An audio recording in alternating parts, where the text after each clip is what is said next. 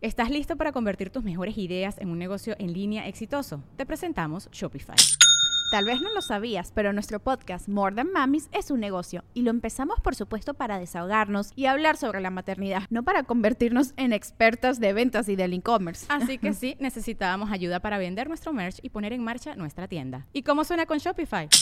Llegó otra venta. Shopify es la plataforma de comercio que está revolucionando millones de negocios en todo el mundo. Ya seas un emprendedor desde tu casa o desde donde sea, Shopify es la única herramienta que necesitas para iniciar, administrar y hacer crecer tu negocio sin dificultades. Con Shopify puedo gestionar pedidos, envíos y pagos desde cualquier lugar, brindándote toda la información y estadísticas de tus ventas al detalle. Regístrate para un periodo de prueba con tan solo un dólar al mes en shopify.com barra sonoro, todo en minúsculas Ve a shopify.com barra sonoro para llevar tu negocio al siguiente nivel. Shopify.com barra sonoro.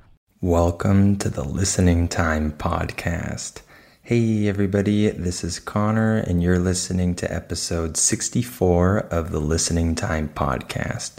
Thank you all for listening, and I want to give a special shout out to all of my Listening Time members, super members, and family members.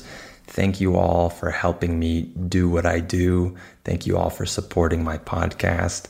And remember that if you need my help to become a more advanced listener, if you want to understand native speakers when they're speaking English fast at normal speed, then make sure to sign up to become a listening time member.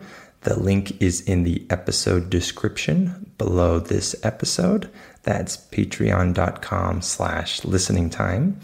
And if you sign up, you get my specialized training, which will help you understand fast English. So make sure to do that if you need my help to reach a more advanced level of listening. And of course, if you become a listening time family member, you'll receive my advanced podcast, right? I have this podcast, which is free for everyone and in which I speak slowly and clearly. But I also have an advanced podcast, which I do for my listening time family members, where I speak fast at normal speed. And now I'm releasing two new advanced episodes every month. So you get a new episode on the fifth day of every month and on the 20th day of every month. So you get a lot of episodes to train your listening to help you reach an advanced level. And so, if this podcast, the Listening Time podcast, is becoming easy for you, if you can understand everything that I'm saying without using the transcript, and it's just really comfortable for you, then it's time for you to start using more challenging material. And that's why I started the Listening Time Advanced podcast to help you with more advanced material where I speak at normal speed so you can really get accustomed to how English really sounds when people speak fast. Okay, so make sure to click on the link in the episode description below this episode to sign up today to receive my advanced podcast episodes. All right, so today we're going to talk about American sports. Okay, so this should be a fun topic because we have a lot of sports in America. And we'll talk about the most popular ones, and I'll just talk briefly about each one. And so, this should be a good topic for today. Also, remember that you have the transcript available for this episode. That's in the episode description below this episode. So go down and click on that if you need it. And please give this podcast a five star rating if you like it. Uh, please give it a five star rating to help it grow and to help more people discover it. And this really helps me out as well. And of course, remember to share this podcast with anyone else who might find it useful, anyone you know who is learning English. All right, let's get started. Are your ears ready? You know what time it is. It's listening time. Okay, so let's talk about American sports. And before we get into the most popular sports in the US, let's address the elephant in the room. Uh, in English, when we say that there's an elephant in the room, we're saying that there's some very obvious issue or topic that people might not want to discuss because it's uncomfortable or something like that. We call this the elephant in the room. So, uh, what I'm talking about is soccer, right? Because as you might know, soccer is not one of the most popular sports in the US. And this is very strange because it's the most popular sport in almost every other country in the world. So, this is a very strange topic about why soccer is so unpopular in the US compared to other countries. But I want to give my opinion on why this is.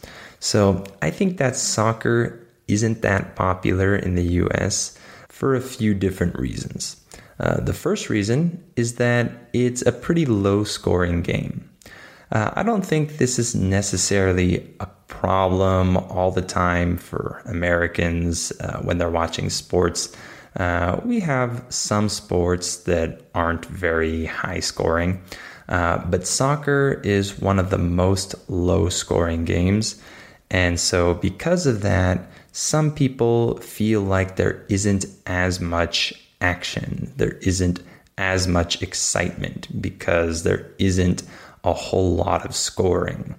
In English, when we say a whole lot of something, this just means a lot of something. We just add the word whole there. So there isn't a whole lot of scoring in soccer. And so this could be one of the reasons why some Americans might not find it that exciting. Another reason is because there are ties in soccer. A tie means that there's no winner or loser. For example, if the match ends in a 1 1 score, this is a tie, a tie game. So Americans really dislike ties. Uh, we don't have that many ties in our sports. Uh, and if there ever is a tie, people complain and talk about how uh, that's not good, there should be a winner.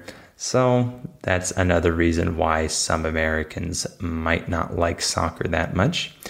And I think one other reason is the storyline. Um, in the US, our sports are kind of like Hollywood movies, right? We like uh, this huge, uh, exciting, uh, active storyline with a hero and a villain and all kinds of excitement and ups and downs. We like this very uh, amazing storyline in our sports. Uh, you've probably seen this if you've watched American movies or TV shows about sports. Um, and I think a lot of Americans feel like soccer doesn't have this same storyline, maybe because of the reasons I mentioned before. Maybe because it's low scoring, there are ties, Sometimes there are down periods where there's not a whole lot of excitement for five minutes or 10 minutes or something like that. And so a lot of Americans might find this to be not as interesting as some American sports where there's always scoring, there are always ups and downs throughout the game. And I know that this also exists in soccer as well. And I like soccer. So I'm not saying that this doesn't exist, but this is maybe the perception that some Americans have about soccer. So those might be some of the reasons why soccer isn't that popular in the US. But like I said, I actually like the sport. Uh, I actually prefer soccer over some of these other sports. And so I'm not like the typical American, but I'm just trying to summarize uh, maybe the thoughts of some Americans regarding soccer. Okay, now with that out of the way, let's move on and talk about a few American sports. Uh, in English, when we say with that out of the way, we're saying now that we've already discussed or finished that, let's move on. Okay? So let's talk a little bit about American football.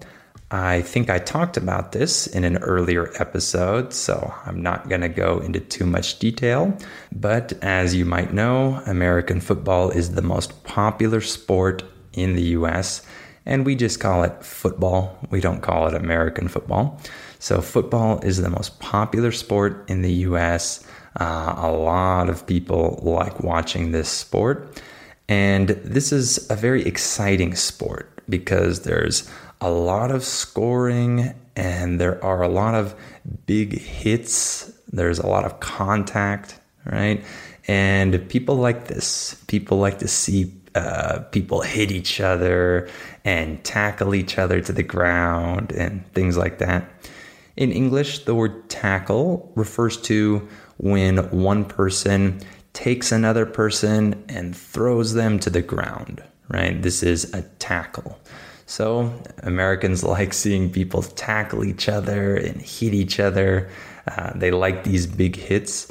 And they also like to see uh, very athletic plays where uh, the person throws the ball super far and then the other teammate runs super fast and dives to catch the ball, and this type of thing is really exciting for people.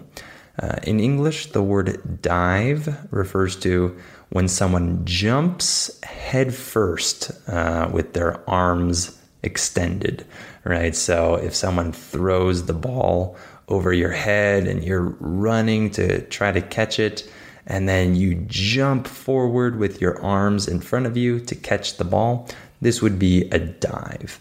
So, Americans love to see diving catches. They love to see touchdowns. They love all of this. The term touchdown just refers to uh, when people score in football. When they score, this is called a touchdown. And American football is really popular in high school and in college. So in high school, the football games are really big social events, and a lot of people go to them, and they're a big deal. In English, when we say that something is a big deal, we're just saying that it's very important. Okay? And of course, football is a big deal in college. A lot of people watch college football on TV. Uh, this is a very popular sport and so you can see that football is very popular on multiple levels in high school, college, professional. So this is definitely the most popular sport in the US. Now let's talk a little bit about baseball. I think this is the sport that a lot of people in other countries uh, don't understand why it's popular. They don't really get this sport. Uh, so I think some Americans might also say the same thing. Americans who don't like baseball might be confused about why people watch it because they might think that it's boring. But baseball is one of the oldest sports in America. It's a classic sport. We would refer to it as maybe the classic sport in the US. Um, and there are a lot of cultural elements in baseball and it's uh, a sport that I think will always be popular in the US and it will always be connected uh, to our country. Obviously, baseball is also really popular in some other countries, like in some Asian countries, and uh, definitely in the Caribbean, right? Uh, in that area, baseball is really popular. Uh, maybe even more popular than soccer in some countries. So it's not only an American sport, of course, but uh, baseball in America is a classic pastime. In English, the word pastime refers to some hobby, something that people do to pass their time. This is a pastime. So, baseball is a classic pastime in the US.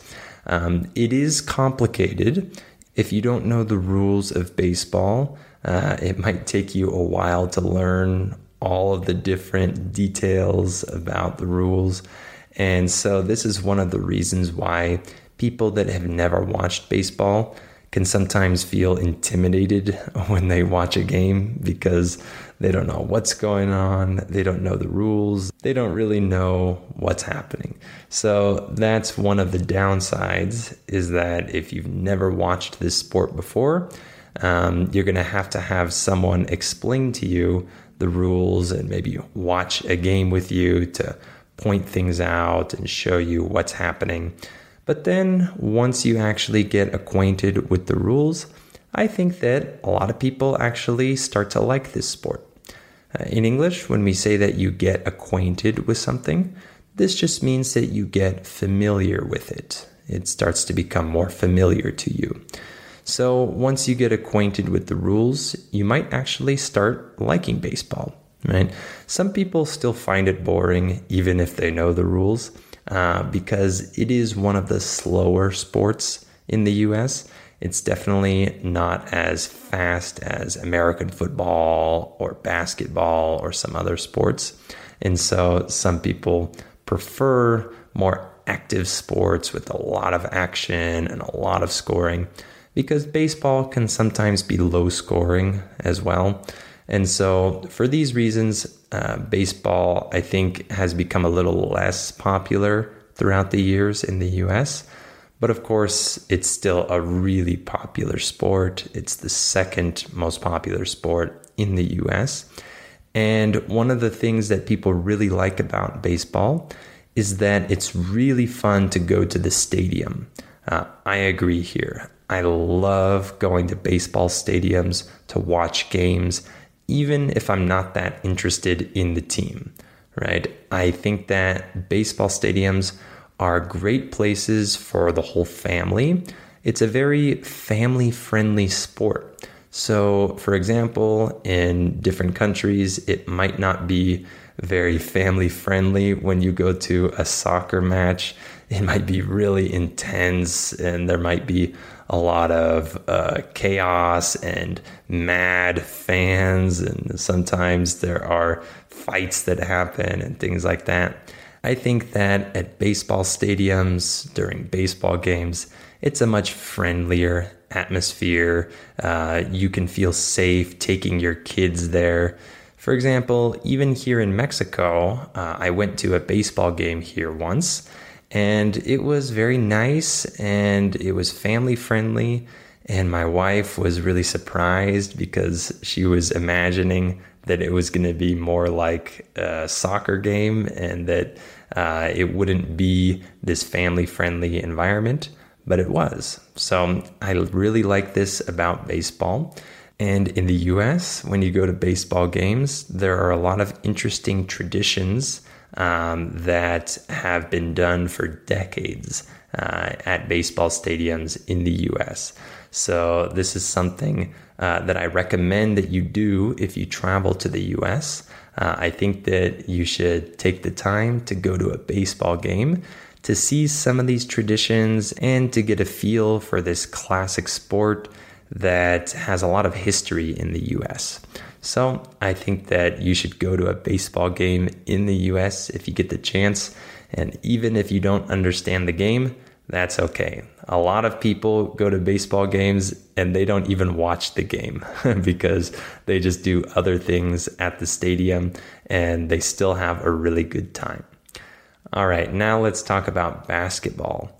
Basketball is the third most popular sport in the US. Uh, it's a little less universally liked. I think that there are a lot of people in the US that don't really watch basketball at all and they don't really know that many players or they only know a few names. Um, but there is also a very big population in the US that really likes basketball. So, uh, basketball is a really fun exciting sport. It's a really high scoring sport. So it's really common for teams to score more than 100 points in one game. So this is a really high scoring game. So it's really fun. It's really fast paced. So there's just constant action. And of course, there are timeouts and there are breaks and things like that but there's a lot of continuous action uh, that's very nonstop. And so if you play basketball, it's a really tiring sport. Uh, I know because I played when I was in high school and I got so tired when I played basketball because, like I said, it's just nonstop, a lot of action, a lot of running. There's a lot uh, in basketball and uh, you can get tired really quickly. So, like I said, it's a very high scoring sport. It's very easy to learn the rules, I think. And so, this is a sport that's a little more accessible for people that have never watched it before. It doesn't take a long time to learn all the rules, and it's pretty intuitive, kind of like soccer. So, it's easy for people to, to learn and to start to enjoy, even if they've never watched it before. And this is a sport that a lot of people can play even if they don't have a lot of money or they don't have a lot of resources. If they just have access to a basketball court or just a basketball hoop, uh, the word hoop refers to that circular thing where you throw the ball to try to score. That's called a basketball hoop. Uh, if you just have a basketball hoop uh, or a court, uh, and a ball, you can play. You can play by yourself. A lot of people just uh, take their ball and go to the court by themselves and just shoot the ball and practice their shooting.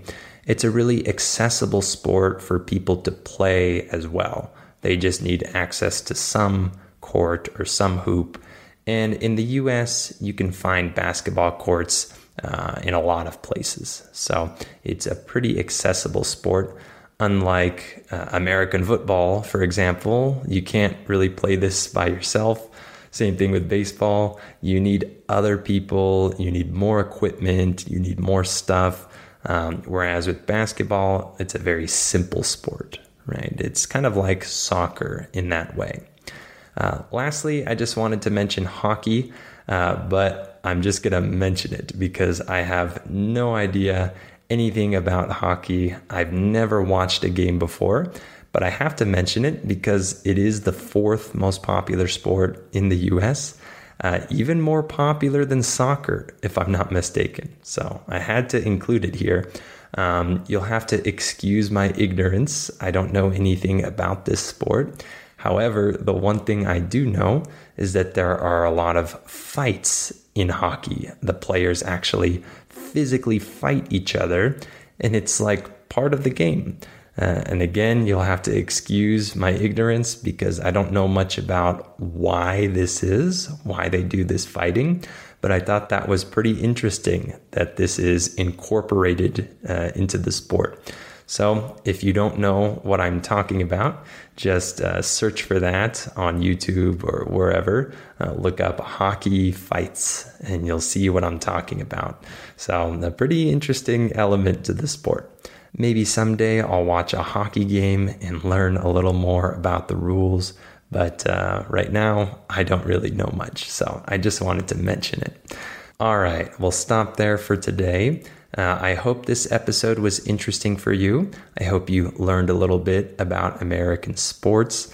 Uh, if you need my training, if you need my help to reach a more advanced level of listening, if you want to understand native speakers when they speak at normal speed, make sure to sign up to become a listening time member. The link is below this episode in the episode description. That's patreon.com slash listening time.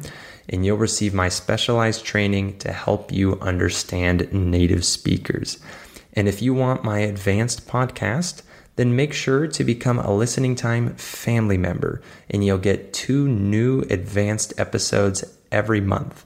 So you'll have a lot of material to help you reach an advanced level of listening and to understand native speakers when they speak fast. Because in my advanced episodes, I speak fast at normal speed, but of course, I provide the transcript to help you out. And remember that you have the transcript for this episode uh, in the episode description as well. So click on that if you need it. And please give this podcast a five star rating if you like it and share it with anyone else who might find it useful. All right. Thank you for listening to this episode, and I'll talk to you on the next episode of Listening Time.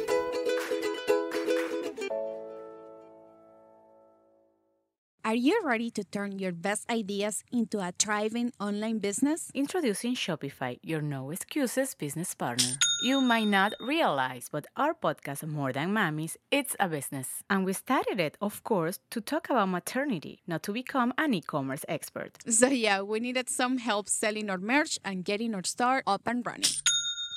Another sale! Shopify is a commerce platform revolutionizing millions of businesses worldwide. No matter if you are a garage entrepreneur or a big business, Shopify is the only tool you need to start and grow your business without the struggle. With Shopify single dashboard, you can manage orders, shipping, and payments from anywhere, giving you the insights you need wherever you are. Sign up for $1 per month trial period at shopify.com slash sonoro, all lowercase. Go to shopify.com slash sonoro to take your business to the next level today. Shopify.com slash sonoro.